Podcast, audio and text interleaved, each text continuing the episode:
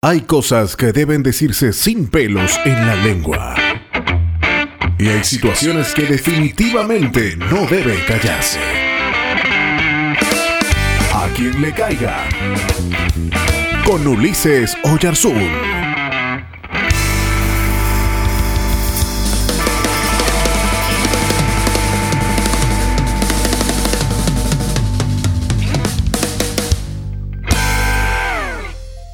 El Evangelio describe a Juan el Bautista sorprendido con las acciones de Jesús.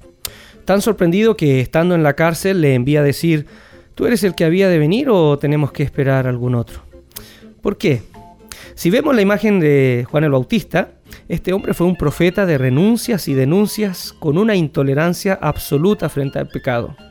Para muchos fue un loco excéntrico que se apartó del mundo y desde su retiro se lanzó contra todos.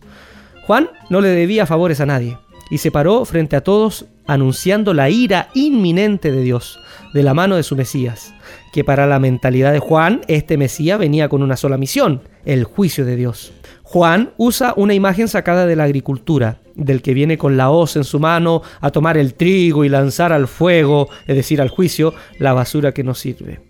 Juan predica el arrepentimiento en la clave del juicio, que para Juan estaba a las puertas y lo ejecutaría el Mesías esperado. Pero Mateo nos da una sorpresa. Nos cuenta algo triste. Juan termina en la cárcel enterándose que su radicalidad no cambió el mundo. Y para más confusión, Jesús de Nazaret, a quien según los evangelios lo reconoce como el Mesías, no hace nada de lo que Juan decía que haría. Jesús, al igual que Juan, se para a predicar el arrepentimiento, que en palabras actuales significaría algo como reorientar la vida. Pero la predicación de Jesús no descansaba en la ira inminente de un Dios justiciero, sino en lo que Jesús denomina el reino de Dios. ¿Y qué es el reino de Dios? Jesús lo enseñó con parábolas que podrían resumirse con una idea, una sociedad alternativa, inclusiva, de personas que se cuidan y aman a los demás como Dios ama al ser humano. Jesús enseñó también a través de actos concretos, eh, sanidades, milagros, liberaciones. Y todos estos actos milagrosos de Jesús estaban en virtud de luchar contra el sufrimiento humano. Esta es otra pista para entender el reino de Dios. El reino de Dios, desde la perspectiva de Jesús, se para frente al sufrimiento humano en todas sus dimensiones y lucha contra él.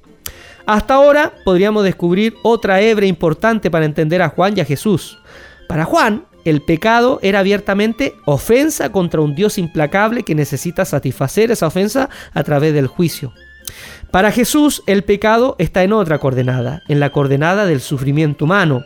Jesús luchó contra el pecado, es decir, luchó contra el sufrimiento humano, trayendo dignidad a los más golpeados por males y desastres. El estilo de vida y la propuesta de Jesús desorientó a Juan. Juan, a pesar de ser un hombre muy valiente al punto de dar la vida por lo que creía correcto, aún estaba bajo el paradigma de la religión del Dios implacable y vengativo. Jesús vio las cosas de manera diferente. Si bien él también tuvo enfrentamientos con los líderes religiosos de su tiempo. Su mensaje principal no estaba en virtud de proponer una nueva religión de sacrificios y vivir desde el temor de un ser justiciero que no solo se aparta de la humanidad, sino que está en contra de ella y de sus pecados.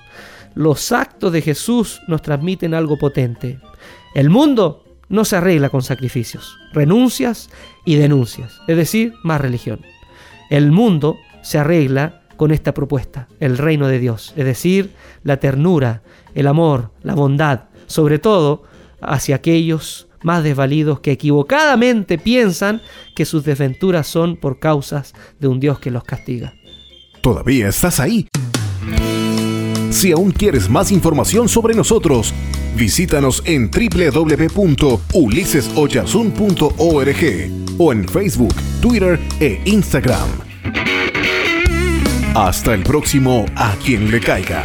Te esperamos.